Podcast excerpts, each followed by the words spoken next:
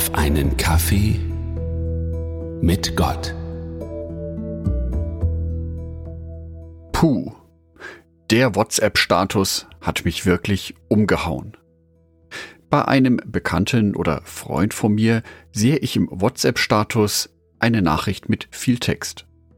Mir ist in den vergangenen Wochen immer wieder aufgefallen, dass seine Botschaften vom Tonfall immer schärfer wurden, dass sie sich immer stärker gegen Einwanderung gewendet haben, gegen Ausländer und ein gewisses deutsches Bild gepflegt haben, was auch immer das sein mag.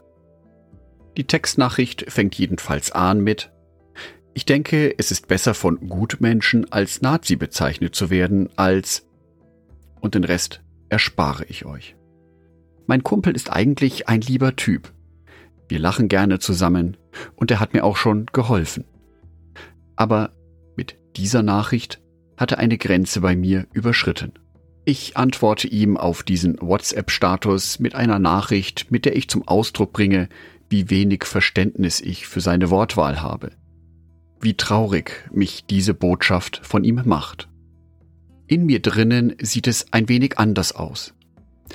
Das fühlt sich eher so an, wie Jesus sich geäußert hat im Matthäusevangelium Kapitel 23 Vers 33.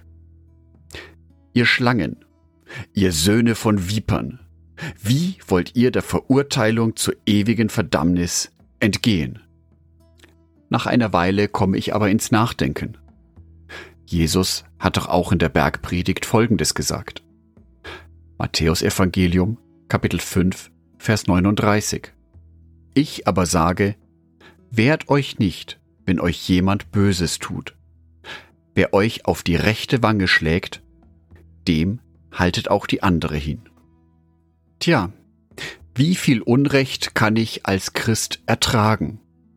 Wann ist der Zeitpunkt gekommen, dass ich meine Konsequenzen ziehe, Missstände offen anspreche und eben nicht mehr die andere Wange hinhalte, sondern ganz bewusst dagegen arbeite, was mich stört? Das ist es doch, was wir als Christen machen sollen.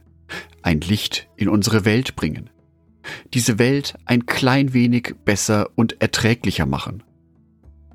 Ist es nicht auch christliche Pflicht, Missstände anzusprechen? Korrekturen zu erwirken? Oder sollen wir uns wirklich immer erst auf die andere Wange schlagen lassen? Sollen wir uns eine Zeit lang bewusst herumschubsen lassen und die anderen Menschen können tun, was sie wollen. Irgendwann sollte ich schon den Punkt finden, an dem ich Missstände offen ansprechen kann. Die Schwierigkeit besteht darin, den richtigen Zeitpunkt zu finden. Das Regelwerk ist ja klar, das Gott uns hier vorgibt. Es soll nicht mehr nach dem Auge um Auge, Zahn um Zahn gehen, sondern darum, dass man einander erträgt und aushält. Es geht aber auch darum, für seine Überzeugungen einzustehen. Das macht Jesus klar in dem zweiten Bibelvers, in dem Jesus sehr deutlich wird. Stopp. So geht es nicht weiter. Ich trete für meine Überzeugungen ein und kämpfe dafür.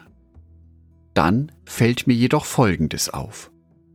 In dem Bibelvers, in dem es darum geht, die linke und die rechte Wange hinzuhalten, da geht es auch um einen Menschen, der für seine Überzeugungen eintritt. Dies jedoch zu einem frühen Zeitpunkt. Zu einem Zeitpunkt, der noch hoffen lässt, dass die andere Person zur Einsicht kommt und ihr Verhalten ändert. Zu diesem Zeitpunkt geht es noch nicht um Rache oder Recht haben. Es geht darum, füreinander zu beten und dieses Anliegen vor Gott zu bringen.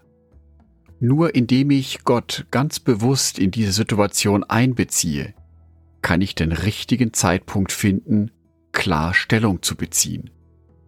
Die richtigen Worte zu finden, um deutlich, aber auch wertschätzend und in Liebe Missstände anzusprechen. Ich wünsche dir, dass du das richtige Gleichgewicht findest zwischen die zweite Wange hinhalten und deutliche Worte reden. Dazu wünsche ich dir, dass du ganz besonders Gottes Gegenwart spürst und ihn in genau diese kniffligen Situationen einlädst. Heilung kann es nur mit Gott geben. Angedacht von Jörg Martin Donat.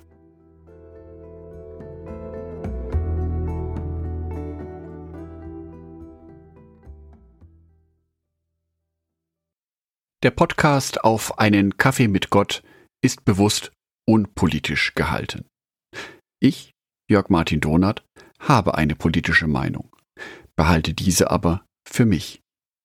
Es gibt jedoch Werte, für die der Podcast einsteht und für die auch ich persönlich einstehe. Dazu gehört, dass alle Menschen von Gott geschaffen wurden, dass alle Menschen wertvoll sind.